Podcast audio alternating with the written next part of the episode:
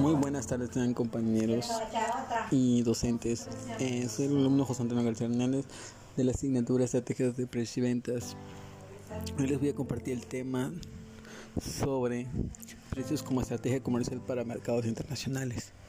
Comenzaremos ¿verdad? con los factores para tener una cuenta a la hora de decidir estandarización y adaptación. Número 1. Facilitar la compra. Si el producto a vender se encuentra la venta en Internet y los clientes tienen la oportunidad de comprar los precios de distintos países, se recomienda estandarizar los precios, pues de otra manera los clientes optarán por comprar lo que les resulte más económico. Número 2. Producto homogéneo o digital. Los productos homogéneos son este indiferenciales entre ellos. Vamos a poner un ejemplo, el oro o el petróleo, por lo tanto, es común estandarizar sus precios. En este tipo de productos los mantienen su precio homogéneo alrededor del mundo, pues los compradores optarán por aquellos que tengan precio más bajo.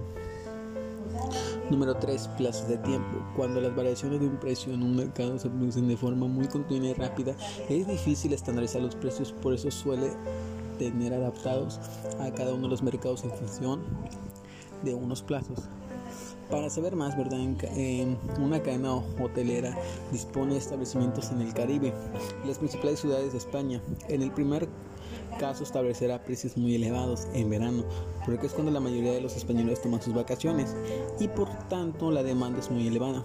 Por lo contrario, en el segundo caso las tarifas reducirán porque hay menos viajes de negocios durante la temporada vacacional.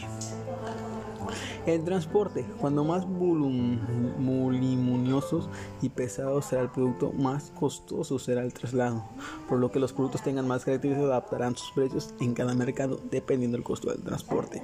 Imagen de marca, existen marcas que son globales, de lo que quieren decir que se encuentran en casi todos los mercados del mundo y tienen una política de precios estándar, pero en determinados países deben de adaptar esa política debido a los motivos de imagen de marca. Bueno, pues es todo de mi parte, espero haber entendido.